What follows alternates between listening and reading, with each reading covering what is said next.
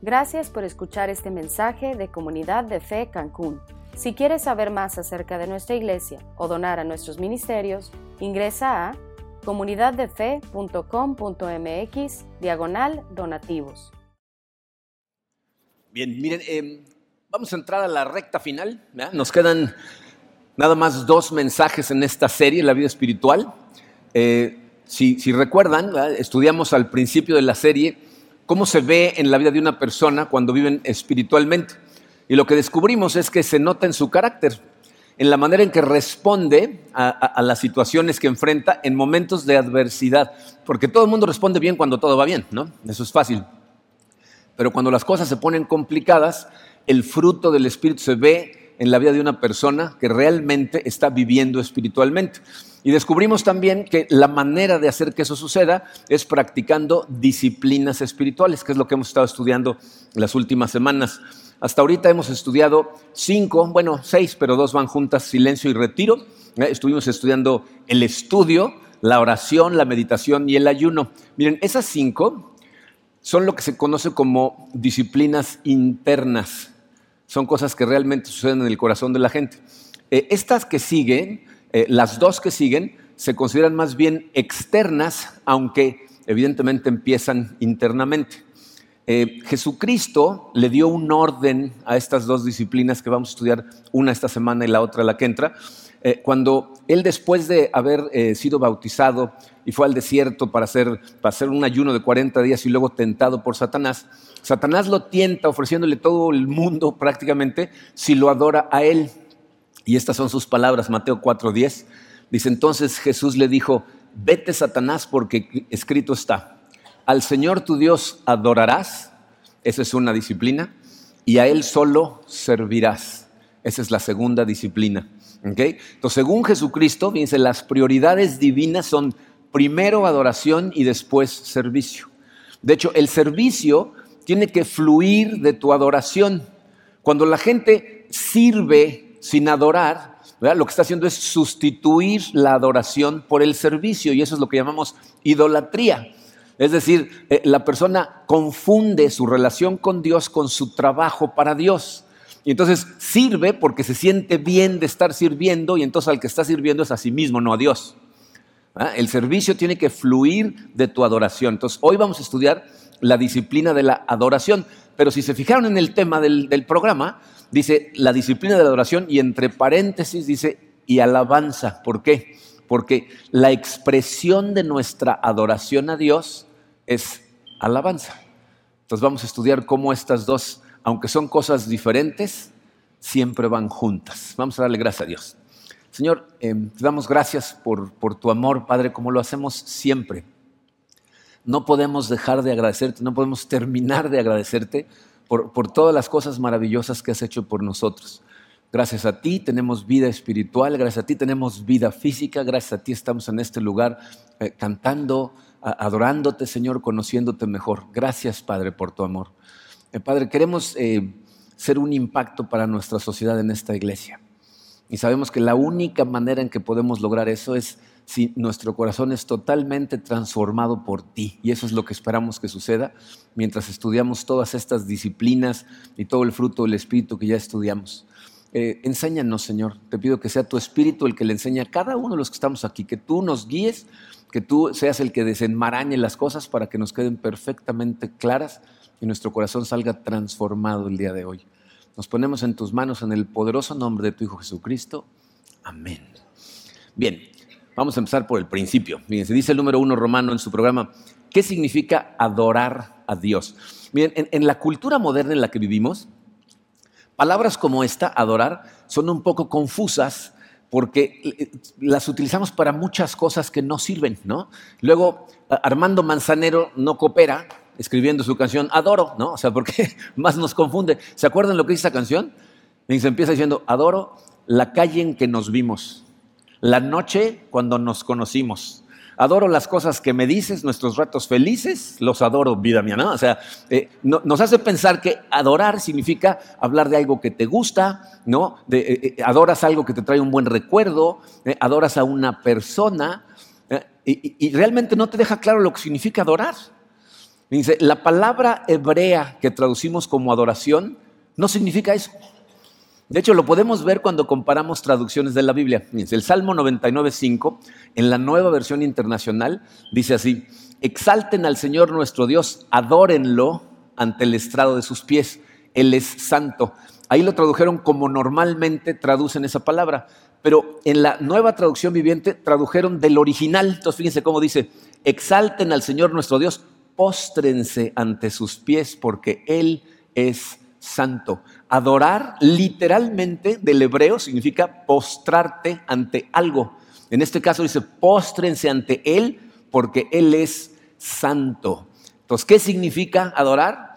Tienen ahí en su programa, dice, postrarse ante Él en respuesta a todo lo que Él es con todo lo que somos nosotros. O sea, es postrarnos ante el creador del universo por todo lo que Él representa para nosotros y nos postramos con todo lo que nosotros somos, ¿ok? Ahora, necesitan entender que esto va mucho más allá de una posición física, porque la gente se va a las cosas literales y entonces dicen, ah, cada vez que voy a adorar a Dios me tengo que tirar al piso. No, este es un estado interno de tu corazón, ¿verdad? que cuando vas a la presencia del Señor te postras ante Él de forma humilde en tu corazón, ¿ok? Entonces, eso es lo que significa adorar. Ahora, ¿qué sucede cuando adoramos a Dios? Dice el número 2 romano. ¿Qué sucede cuando adoramos a Dios? Miren, entender lo que sucede nos va a ayudar a entender el cómo adoramos a Dios. ¿ok? Dice, cuando, cuando una persona, como respuesta a la iniciativa divina, acuérdense que el que toma la iniciativa de llamarnos a Él es Dios. Tú no empezaste esto, Él no empezó, Él te llamó, Él tocó tu corazón y quisiste seguirlo. Cuando en respuesta a ese llamado tú te acercas a Dios y empiezas a conocer verdaderamente a Dios, entonces lo que surge de ti es alabanza. Entonces, ¿qué es alabanza? Alabanza es reconocer el carácter y virtudes de Dios y expresarlas abiertamente. Alabamos a Dios cuando reconocemos su carácter, cuando reconocemos quién es Dios y cómo es Dios y lo expresamos. No lo cantamos, se lo decimos a la gente. Miren, esto es como cuando te encuentras con un amigo que se acaba de enamorar perdidamente de otra persona. Y entonces empieza a platicar y ¿qué hace tu amigo? No deja de hablar de la persona, ¿no? Está tan perdidamente enamorado y esto es algo tan reciente que habla, ya tú por acá estás, no, ya, pero te sigue cuenta y cuente. ¿Por qué? Porque quiere contárselo al mundo entero. Lo mismo sucede con Dios. O sea, cuando tú realmente conoces a Dios, fíjate, tu adoración que sucede de forma interna sale de forma externa a través de alabanza. Miren, eh, muchas veces la gente confunde eh, que alabanza es específicamente cantarle a Dios. De hecho, mucha gente le llama al ministerio que canta aquí arriba el ministerio de alabanza. Este es el ministerio de alabanza musical, porque alabar a Dios significa hablar acerca de quién es Él. ¿no? Contar acerca del, eh, fíjense, la, manera en que usamos alabar en nuestro lenguaje sí aplica, ¿no? Cuando tú dices, esta persona nada más se la pasa alabando a esta otra, ¿qué es lo que hace esa persona? ¿Cómo lo alaba? Pues está hablando acerca de, eh, reconociendo ciertas características de esa persona, ¿no? A lo mejor está hablando de sus habilidades o de su carácter recto o de su belleza o de sus éxitos, pero estás reconociendo ciertas cosas en esa persona. Y lo mismo sucede con Dios, ¿ok? Entonces, la adoración a Dios va de la mano con la alabanza a Dios, porque tú lo adoras de forma interna y eso sale de forma externa en forma de alabanza. Entonces necesitamos estudiar lo que es la alabanza. ¿okay? Es el número 3 romano en su programa. Alabanza. Miren, para estudiar eh, la alabanza, eh, yo creo que el mejor lugar en donde podemos aprender acerca de esto es en el libro de los Salmos. Los salmos fueron oraciones que un grupo de personas escribieron, pero en forma de canción, y nos enseñan un montón de cosas. el día de hoy vamos a estudiar un salmo en particular, el Salmo 150, que por cierto es el último salmo del libro. Son 150 salmos, y, y ahorita vamos a analizar por qué es tan interesante que este salmo es el último del libro. Lo voy a leer primero completo, es un salmo muy cortito, son seis versículos. Ustedes tienen los versículos separados en su programa conforme los vamos a estudiar, pero en la pantalla van a aparecer corriditos, ¿ok? Entonces dice el Salmo 150, Aleluya, alaben al Señor, alaben a Dios en su santuario, alábenlo en su poderoso firmamento, alábenlo por sus proezas, alábenlo por su inmensa grandeza, alábenlo con sonido de trompeta, alábenlo con el arpa y la lira, alábenlo con panderos y danzas, alábenlo con cuerdas y flautas, alábenlo con címbalos sonoros, alábenlo con címbalos resonantes, que todo lo que respira alabe al Señor, aleluya, alaben al Señor. Miren, en esos seis versículos este salmo nos enseña cómo vivir una vida de adoración, o sea, cómo postrarnos ante Él y mostrar y expresar nuestro amor a Dios. Este salmito, fíjense, contesta cinco preguntas muy importantes con respecto a la adoración. Nos va a enseñar a quién debemos adorar, nos va a enseñar en dónde debemos de adorar, por qué debemos de adorar, cómo debemos de adorar y quiénes deben de adorar a Dios. ¿Ok? Muy bien, entonces vámonos rápido porque es un chorro de información. La número uno dice, ¿a quién debemos adorar? Ya sé, todos están pensando, esto es obvio. Vamos a ver si es tan obvio.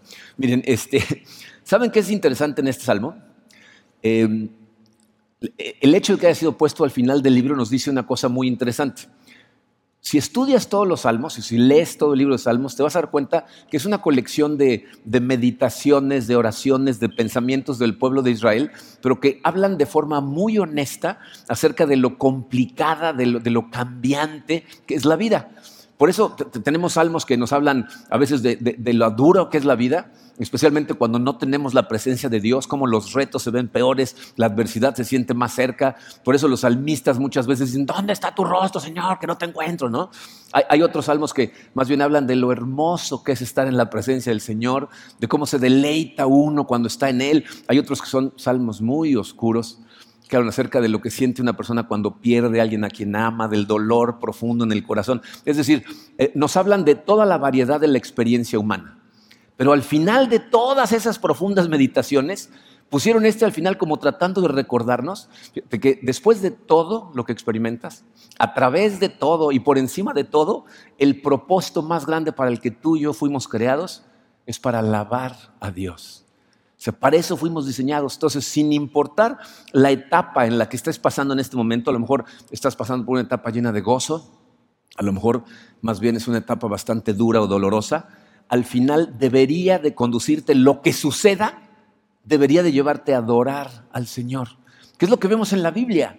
¿Se acuerdan lo que estudiamos la semana pasada, la pasada acerca del rey David? Siete días de oración y ayuno orando por su bebé. Fallece el bebé y ¿qué es lo primero que hace? Va a adorar a Dios. ¿Qué dice Job cuando pierde toda su familia excepto su mujer en un día, todas sus pertenencias, toda su riqueza? Dice, el Señor me dio, el Señor me quitó, bendito sea el nombre del Señor. O sea, cualquier situación que enfrentas, ya sea buena, que todo esté saliendo bien, o dura, debería de llevarte a adorar a Dios. Tristemente, ese no necesariamente es el caso. Miren, em, todos los seres humanos fuimos creados, diseñados por Dios para adorar. Todos, ¿eh? O sea, tú adoras algo. Hay algo que es tu adoración ante lo que te postras, lo que piensas que, te va a traer paz, que te va a traer eh, eh, plenitud, que te va a hacer feliz. O sea, todos, nadie tiene la disyuntiva entre adorar o no adorar. ¿no? la pregunta es, ¿qué adoras? No si adoras. Fíjate, contestar esa pregunta de forma honesta es lo más importante que vas a contestar en tu vida. ¿Qué amas realmente? O sea, ¿qué enciende tu fuego interno? ¿Qué, qué, satisface las necesidades más profundas de tu alma? esto es crucial porque eso dirige tu vida. Tomas decisiones basadas en qué es lo que verdaderamente adoras. Y lo que la Biblia nos enseña es que nosotros nos hemos equivocado y adoramos las cosas equivocadas. En Romanos capítulo 1, Pablo habla mucho acerca de la maldad que hay en el corazón del ser humano, porque dice él al principio del capítulo que nos perdimos en nuestros razonamientos y pensándonos sabios nos convertimos en necios y nuestro corazón se oscureció. Pero fíjense lo que dice en el versículo 25, Romanos 1, 25 dice, cambiaron la verdad de Dios por la mentira adorando y sirviendo, fíjense, ahí están otra vez esas dos palabras en el mismo orden, adorando y sirviendo a los seres creados antes que al Creador, quien es bendito por siempre. Amén. Aquí vemos cómo la Biblia describe con exactitud la condición del corazón humano. la Biblia sabe que tú y yo fuimos creados para adorar, pero por nuestra naturaleza caída sabe que adoramos y servimos las cosas equivocadas. ¿Saben qué es aterrador para mí acerca de este concepto? Dice, yo sé que esto es verdad en mi vida. Yo sé que, mi corazón de repente se aferra a las cosas equivocadas. Pero ¿saben qué es lo aterrador? Que no me doy cuenta cuándo pasa.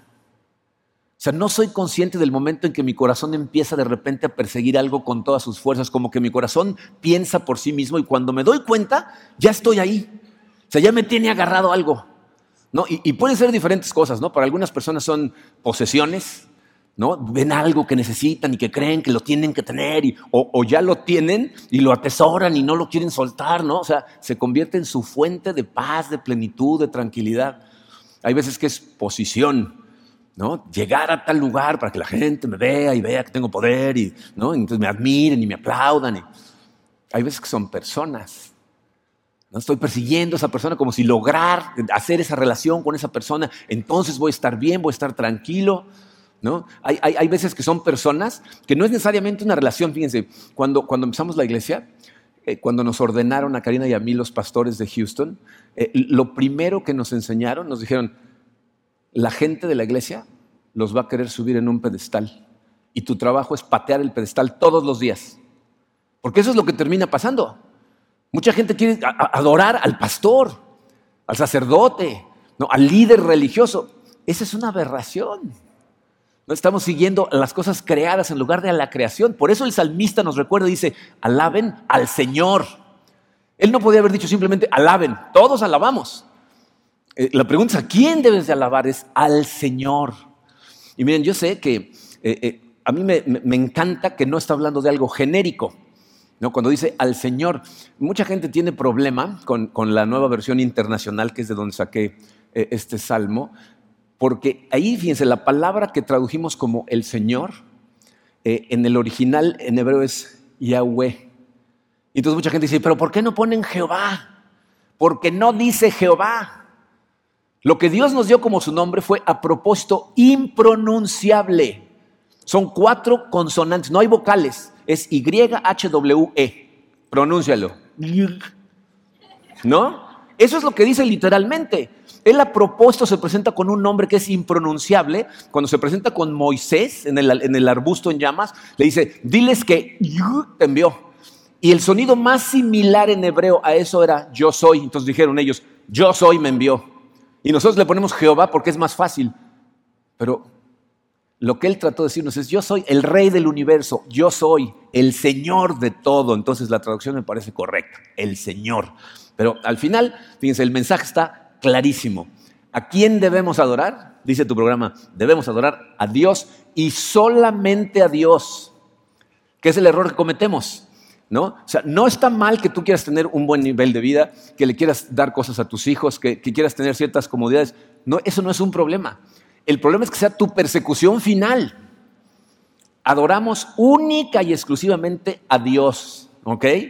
Fíjense, en, en un salmo de seis versículos, el salmista repite trece veces alaben, alaben, alaben, alaben. Lo que nos está diciendo es, Dios es digno de tu adoración y tu principal función es adorarlo y alabarlo.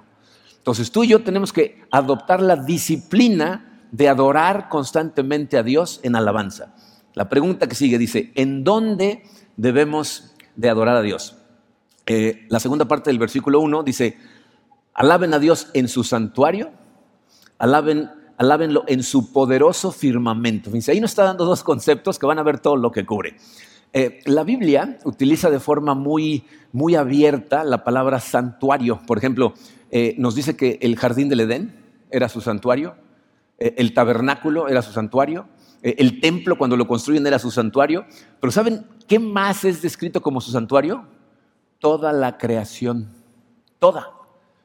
Entonces, ya sea que estés hablando de, un bosque, una montaña, un valle, una ciudad, tu casa, los océanos o cualquier estrella en el universo, representa el santuario de Dios. Entonces, ¿de qué nos está hablando?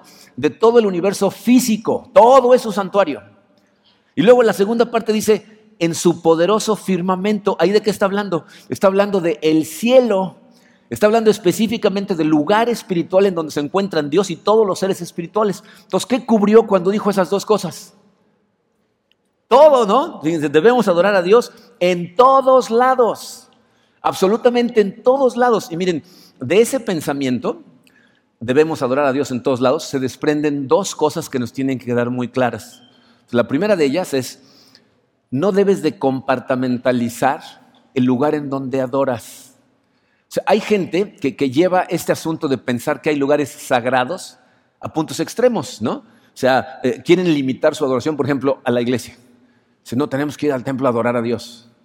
No, porque ahí es el lugar sagrado. hay gente que piensa que el lugar sagrado es acá arriba. He, invitado a gente que dice, no, ahí es el lugar sagrado. Teníamos una cantante en Mérida que se le rompió el, lazo este con el que cargan la guitarra a los cantantes y se sentó en la bocina para tocar. Le dijo, no te puedes sentar, estás en el lugar sagrado, párate. Y el otro tocando. ¿no? O sea, sagrado es el universo porque todo es su santuario. Entonces, no, no, no pienses que Dios está en un cuadrito. No, hay gente que vio la película y tiene su cuarto de guerra en su casa, ¿no? Entonces ahí es a donde van a orar. Dios está ahí y en el closet y en el baño y en toda tu casa y a donde estés.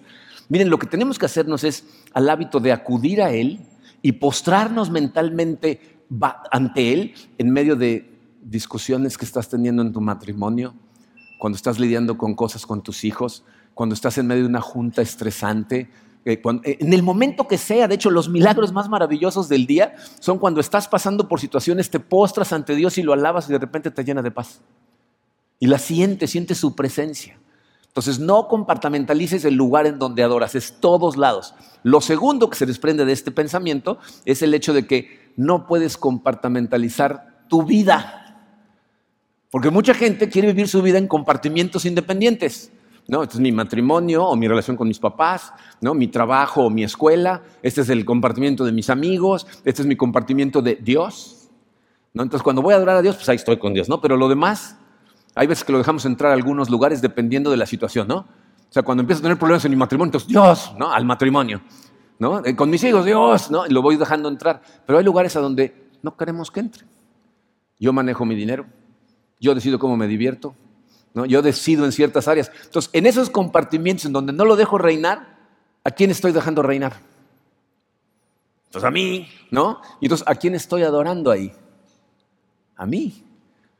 Entonces, cuando yo empiezo a adorar a Dios en todos los compartimientos, lo que estoy haciendo es cederle todos los compartimientos y ahí es en donde viene la transformación del corazón. Cuando realmente lo dejas entrar a todos lados. Y miren, lo que va a suceder, como vamos a platicar más al final, si tú empiezas a acudir a Dios en el día a día, en todo momento, vas a ver cómo cuando llegues aquí a adorar de forma colectiva, tu conexión con Él es diferente. ¿Ok? Entonces, ¿dónde lo adoramos? En todos lados. ¿A quién adoramos? Solo al Señor. Tercera pregunta, ¿por qué debemos adorar a Dios? O sea, ¿cuáles son las razones válidas por las que adoramos a Dios? Nos dice en el versículo 2, Alábenlo por sus proezas, alábenlo por su inmensa grandeza. Dice, aquí nos está dando dos razones por las que tú y yo deberíamos de adorar a Dios en todo momento. La primera dice, alábenlo por sus proezas. ¿Qué quiere decir eso? Alábalo por todo lo que ya hizo por ti, por todas las cosas que ha hecho. Cuando el salmista escribió estas palabras, lo que estaba diciéndole a sus lectores en ese momento es, nada más échale un ojo a las escrituras. Ve todo lo que hizo Dios por el pueblo de Israel, cómo nos liberó de Egipto, cómo nos llevó por todo el desierto, cómo nos trajo aquí a conquistar la tierra. O sea, ve todas las hazañas de Dios. Pero a ti y a mí, que estamos de este lado de la cruz, nos está diciendo, ve lo que Dios estuvo dispuesto a hacer por ti.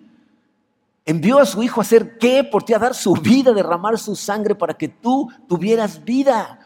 Y también nos está diciendo, pon atención en tu vida y te vas a dar cuenta de la cantidad de veces que ahí está Dios que, cuando acudes a Él te dirige correctamente, que hace milagros por ti. Entonces, sus proezas es todo lo que ya hizo por ti. Y luego dice, eh, adóralo por su inmensa grandeza. Cuando, cuando, tú eh, empiezas a entender lo que la Biblia dice acerca de quién es Dios y lo ves por quien Él es, te impresiona. ¿No? O la Biblia dice que todo el universo, o sea, toda la creación, es el doblez del manto de su gloria. Imagínate, el universo es el principio de la gloria de Dios. Cuando tratas de imaginarte eso, cuando estás postrado ante Él, o sea, te impacta. Pero ¿saben cuál es el problema?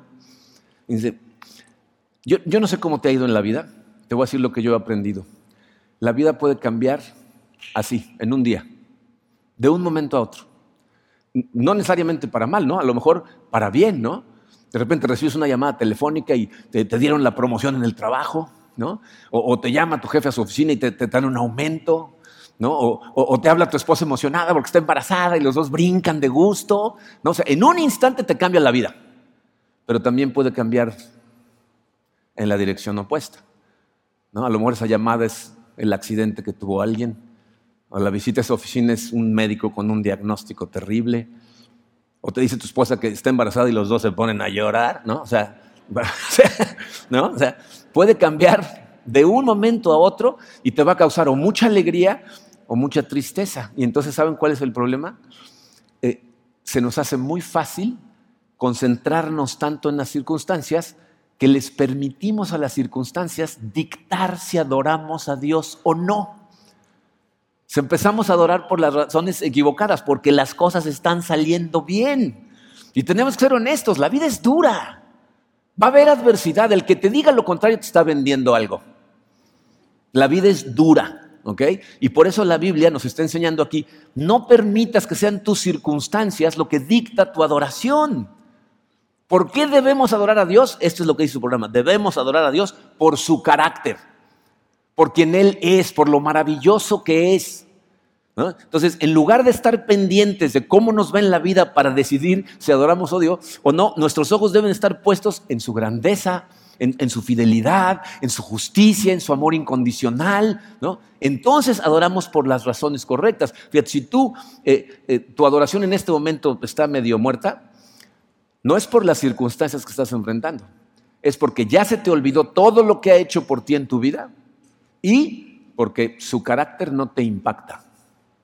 Y eso es algo muy peligroso. Miren, una de las cosas que aprendimos eh, con la enfermedad de nuestros hijos, cuando empezó Alex, él empezó primero a perder la vista aquí en México, su hermano en Estados Unidos, eh, aprendimos que si un médico diagnostica mal una enfermedad, lo único que causa es dolor, problemas y cero ayuda para el paciente sea, cuando Alex empezó a perder la vista, los doctores en México no tenían ni idea de qué estaba pasando. Y no es un ataque contra ellos. Es una condición muy rara la que ellos tienen. Es rarísima. La mayor parte de los doctores nunca habían oído hablar de ello cuando ya por fin descubrieron qué era. Pero como no sabían qué era, le empezaron a dar unos tratamientos que fueron dolorosísimos y no le ayudaron en nada. Al revés, le causaron problemas. La única razón por la que pudieron eh, diagnosticarlos de forma correcta fue porque a su hermano le empezó a afectar casi al mismo tiempo allá. Y entonces los doctores, cuando vieron la distancia a la que estaban y los mismos signos, dijeron, creemos que ya sabemos qué es. Y entonces los checaron y efectivamente. Pero si no los hubieran diagnosticado correctamente, los iban a tratar para, para enfermedades que no tenían. El médico aquí pensaba que Alex tenía lupus. Le hubieran dado tratamientos para una enfermedad que no tenía. Ahora, ¿a dónde voy con todo esto?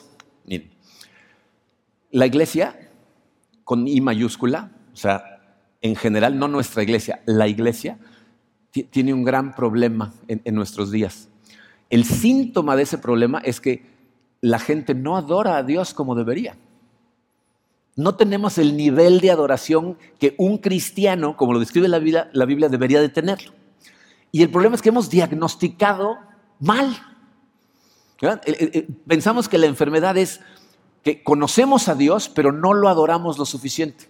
Entonces le estamos dando el tratamiento equivocado. Le decimos a la gente, adora más, adora más, adora más, échale, griten todos, vamos a cantar. Tratan de emocionalmente manipular a la gente para que adoren más a Dios. Pero aquí el salmista nos está diciendo que el problema es totalmente diferente, que de hecho es lo opuesto a lo que nosotros pensamos que es. O sea, nosotros pensamos que estamos tratando de, de adorar a un Dios que conocemos. Y él dice, no, no, el problema es que estás tratando de adorar a un Dios que no conoces. Porque si lo conocieras, es lo que está diciendo aquí, si tú conocieras las proezas que ha hecho por ti, las cosas que ha hecho en el pasado, lo que hizo Jesús en la cruz, si fueras consciente de eh, lo majestuoso de su poder, de su eterna providencia, su, amor incondicional y el total control que tiene sobre todo lo que existe, no podría hacer otra cosa que caer de rodillas y adorarlo. Si tú estás tratando de adorar a un Dios al que no conoces y por eso su carácter no te impacta. Y por eso insistimos tanto en que se conecten, que tomen las clases de fundamentos, que tomen conexiones, que entren a un grupo pequeño, que, lean su Biblia, que aprendan a alimentarse de la Biblia, porque hasta que no lo veas como realmente es, no te va a impactar y no lo vas a adorar. Y, créanme eh, adorar a un Dios que tú inventas porque te acomoda, porque te deja hacer lo que tú quieres, no te va a servir espiritualmente de nada. Estas cosas funcionan cuando adoramos al Dios del universo. Entonces, cuando, lo conozcas realmente, vas a estar adorando al Dios del universo por las razones correctas. No porque algo te salga bien, sino por quien Él es. ¿Ok? Entonces, ¿a quién adoramos? Únicamente a Dios. ¿En dónde adoramos? En todos lados. ¿Por qué adoramos? Por quien Dios es, por su carácter. Por eso lo adoramos, no por las circunstancias a nuestro alrededor. Número cuatro, ¿cómo debemos adorar a Dios? Tres versículos nos dicen cómo. Dice, alábenlo con sonido de trompeta, alábenlo con el arpa y la lira, alábenlo con panderos y danzas, alábenlo con cuerdas y flautas, alábenlo con címbalos sonoros, alábenlo con címbalos resonantes. Miren, esto es para mí muy divertido porque hay muchas personas que quieren utilizar estos pasajes como para sacar la lista de los instrumentos aprobados por Dios para alabar. ¿no? Entonces, esta es la lista, ¿no? nada más con estos. ¿no? Por eso constantemente tenemos gente que se acerca y me dice, ¿y dónde está el ministerio de pandero y danza? ¿no? Porque ahí dice pandero y danza, ¿no? ¿Dónde está el pandero? Te voy a decir lo que quiere decir el salmista. Lo que nos está diciendo, porque ahí está hablando de todos los instrumentos que tenían en la época. Está diciendo, con el instrumento que tengas a la mano, con ese, alábalo, utilízalo. ¿Con qué herramientas cuentas? Con, con, las que tengas, con las que Dios te haya dado, adora y alaba a Dios. ¿Tienes trompeta y la sabes tocar? alábalo con la trompeta. Si de casualidad sucede que tienes una lira o un arpa en tu casa, bueno, pues con la lira o con el arpa, ¿no? Pero hay más cosas con las que adoramos. Eh, ¿Qué tal? ¿Tienes generosidad? Alabamos a Dios con nuestro diezmo, con nuestras ofrendas. Eh, ¿Tienes hospitalidad en tu corazón? ¿Eres una persona hospitalaria que recibe a la gente con amor? Alábalo con tu hospitalidad. ¿Sabes cantar, tocar instrumentos? ¿Qué herramienta tienes? Tienes que usar lo que tienes para su gloria. No hay límites, nada está afuera, ¿ok? No, no hasta aquí, lo demás no. Eh, creo que esto ya se los he platicado, pero por ahí del 2004, Doc Miller, el, el misionero bautista, trató de iniciar un servicio nuevo en sábado en la tarde en las regiones. Y lo organizó y nos invitó ahí. Entonces ahí vamos todos a, estar con ellos ese día. Llegaron como 60 personas. Cuando empezó la, música, en cuanto empezaron a tocar la batería, toda una fila como de 10, 12 personas se pararon y desfilaron hacia la puerta. ¿no? Y su esposa estaba en la puerta y les dice, ¿por qué se van? Porque la batería es del diablo. Entonces mi única pregunta fue decirle, Doc, ¿quién le pidió la batería al diablo? O sea, ¿cómo se les ocurre pedir la batería al diablo? ¿Cómo que la batería es del diablo? Los panderos son un instrumento de percusión. O sea, la gente se confunde. las cosas tienen que ser de acuerdo a la cultura en la que vives. Si tú vas, por ejemplo, a, la República Dominicana y oyes la música cristiana, bachata, y les encanta, y adoran a Dios con esa música. Hay gente que dice, no, esa no es música cristiana. Perdón, pero aquí hay un malentendido. No hay música cristiana, hay cristianos que cantan música. La música no puede aceptar a Cristo. Eso es un cristiano. Entonces, nada está fuera. Tienes que utilizar lo que Dios te haya dado para glorificarlo y para alabarlo. Y les voy a decir cuál es la parte triste de esto. Montones de personas tienen instrumentos que Dios les dio para adorar y para alabarlo y no los usan. No están sirviendo, no están haciendo nada por el Señor. O sea, no hay, no hay alabanza con lo que Dios les dio. Algunos es por miedo, otros por flojera, muchos porque les da envidia la herramienta del de al lado y quisieran el reflector para ellos. Pero el caso es que montones de personas tienen su instrumento en la repisa y no están alabando y adorando a Dios con lo que les dio. Necesitas adorar y alabar a Dios con lo que te dio. La última pregunta dice, ¿quiénes deben de adorar a Dios? Ven, ahí el, el versículo 6 dice que todo lo que respira alabe al Señor, aleluya, alaben al Señor. No, el salmista dice, todo lo que respira, alabe al Señor. Toda criatura que existe debe alabar al Señor. Miren, de hecho, eh, mm, los salmos nos dicen que la creación entera alaba al Señor. La creación que fue diseñada para alabar a Dios, alaba al Señor, toda menos una criatura, el ser humano, porque es la única que tiene libre albedrío. Entonces por eso hay, gente que se rehúsa a adorar a Dios. Hay algunos que no saben que tienen que adorar a Dios. Hay unos que adoran a un Dios que inventaron, ¿no? No adoran al Dios del universo, sino al que inventaron ellos, ¿no? Pero les voy a decir que es interesante para nosotros, ¿ok?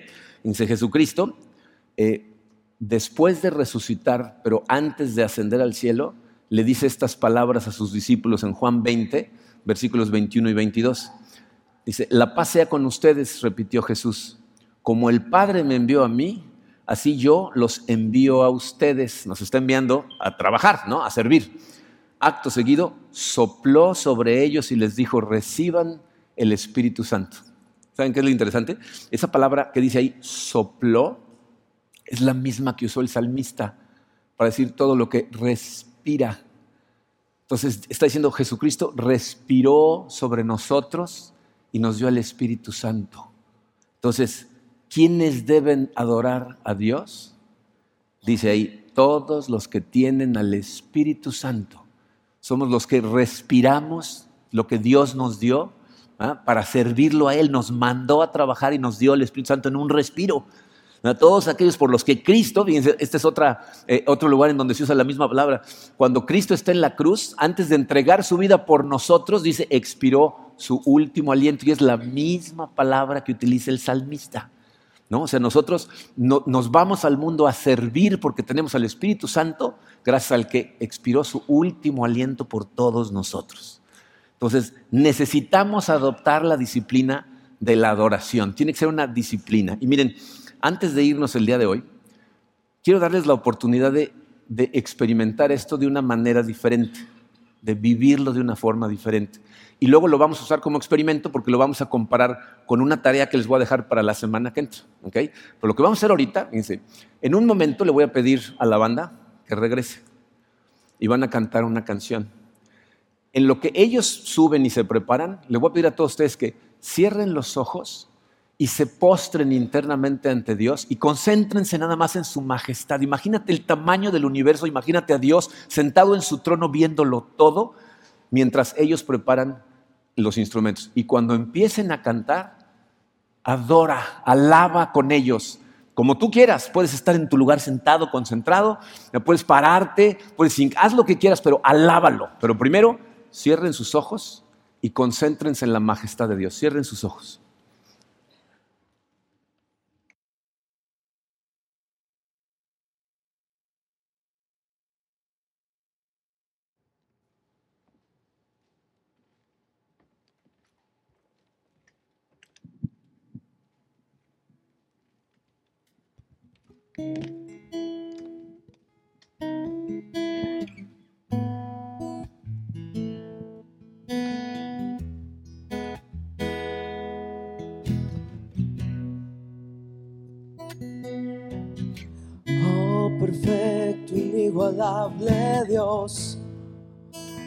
Amor inexplicable, tu reino inigualable.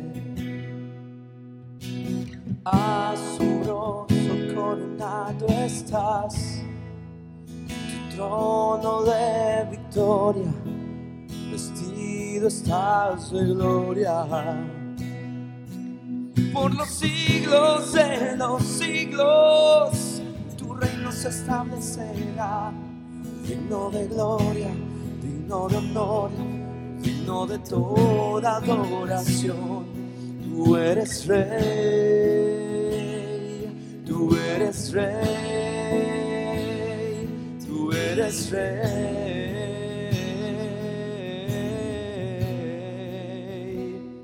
tú eres rey, tú eres rey, eres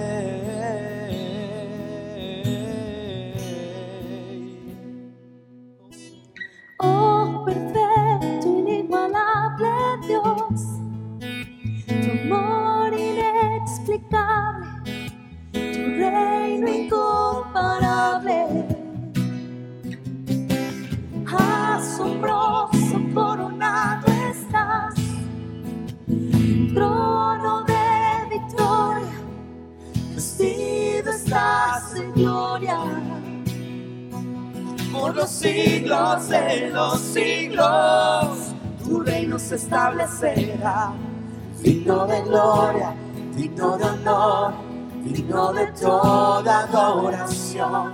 Tú eres rey, tú eres rey, tú eres rey.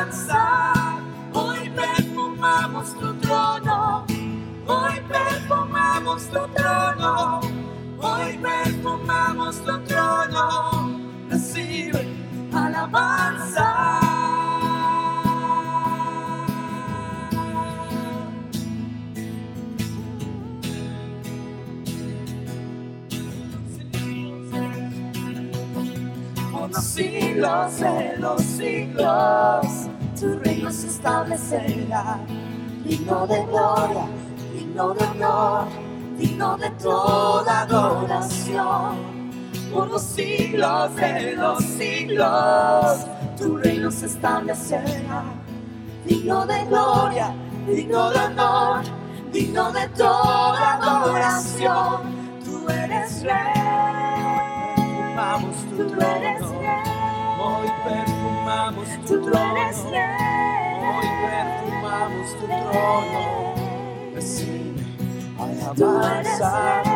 Hoy perfumamos tu Tú eres trono. rey. Hoy perfumamos tu Tú eres trono. rey. Hoy perfumamos tu trono. Recibe alabanza.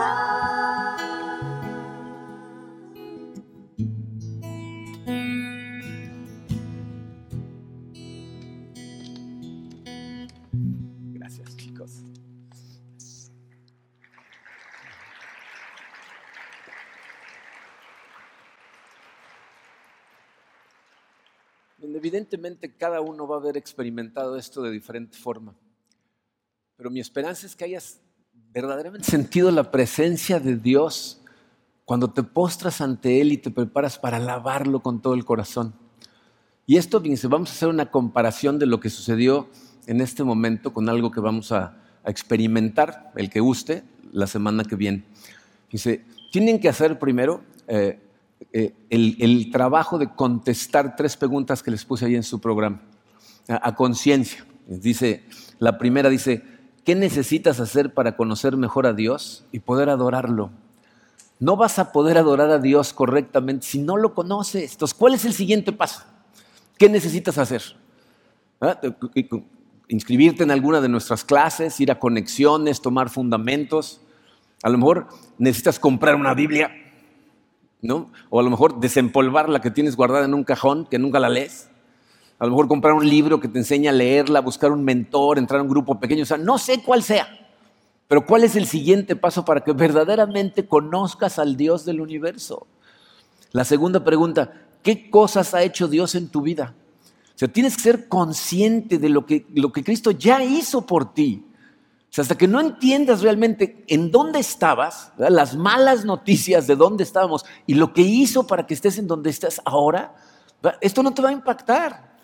Analiza tu vida. Si te pones a estudiar todo lo que ha pasado en tu vida, te vas a dar cuenta de cuánto ha estado Él ahí presente y te ha estado guiando. Porque cuando lo empiezas a buscar y le pides que te lo enseñe, te muestra todo lo que ha hecho por ti. Y necesitas tenerlo fresco en la memoria. La tercera dice, ¿Qué herramienta te dio Dios que en este momento está en la repisa? ¿Estás sirviendo de alguna manera al Señor? Si no, tu herramienta está guardada. ¿Cuándo lo vas a poner a, trabajar para la gloria de Dios? Porque así es como lo, lo, alabamos, utilizando lo que Él nos dio. Y de hecho, pues de eso vamos a hablar bastante la semana que entra. Pero fíjense, esta semana les voy a pedir que hagan lo siguiente. Todas las mañanas, desde mañana lunes hasta el domingo en la mañana, antes de levantarte, incluso antes de abrir los ojos, haz lo que hiciste aquí antes de la música. Póstrate ante Él, mentalmente. Imagínate que estás ante Él y trata de ver la majestad de Dios. Acuérdate de las cosas que hizo por ti. Analiza su grandeza, su majestuosidad, su carácter. Postrado y alábalo. Si estás casado, no te vas a poner a cantar a gritos, vas a despertar a tu pareja y te van a dar uno, ¿no? Pero, pero alábalo internamente, dile las cosas, ¿no? Expresa lo que, lo que ves en él todos los días, antes de abrir los ojos siquiera.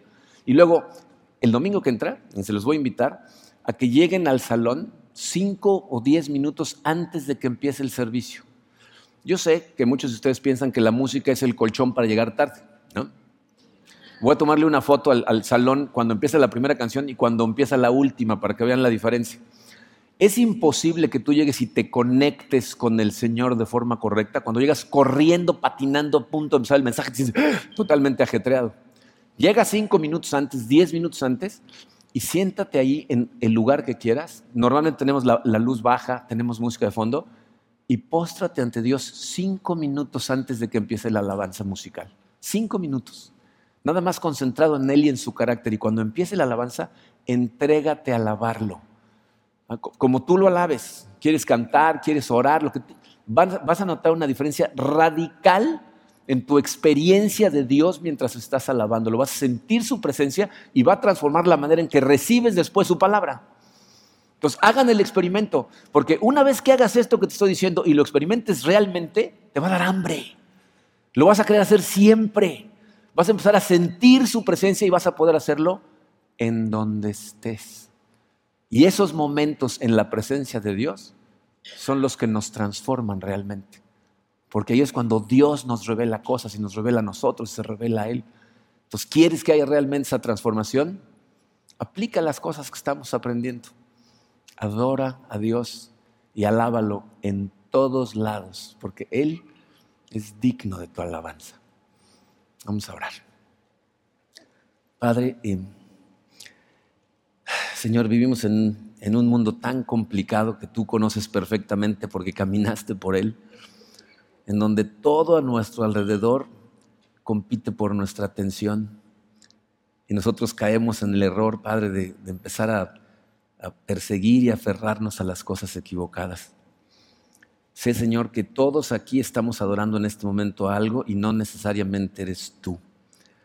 Y creo que lo primero que tiene que suceder es un momento de confesión en donde todos reconozcamos, Señor, que tú no eres nuestra persecución final, que tú no eres lo que realmente adoramos, sino cosas secundarias que pensamos que tú nos vas a dar. No permitas que eso reine en nuestros corazones, Señor. Gracias por abrirnos los ojos a través de palabras como estas en tu salmo. Gracias por dejarnos ver, Señor, cuando vamos caminando de forma equivocada y ayúdanos, Señor, a regresar al camino correcto. Queremos adorarte a ti y nada más que a ti, Señor. Recuérdanos a través de tu Espíritu en todo momento, para que a través del día empecemos a hacer el hábito de acudir a ti, postrarnos ante ti, alabarte y ponernos en tus manos todo el tiempo, Señor, en todo momento y en todos lados. Ayúdanos, Señor, a poder cumplir con esto que queremos proponernos hacer experimentar tu presencia todos los días, acudir a ti incluso antes de levantarnos esta semana y luego tráenos la semana que entra, Señor, y ayúdanos a experimentar tu presencia, sentir a tu Santo Espíritu y sentir cómo nuestro corazón empieza a transformarse nada más por el hecho de estar en tu presencia postrados. Gracias, Señor, gracias por tu amor. Te pido por todas estas personas que amorosamente se acercan a ti para pedir dirección, para pedir fortaleza. Hazte presente esta semana en nuestras vidas, Señor. Te lo pedimos en el poderoso nombre de tu Hijo Jesucristo. Amén.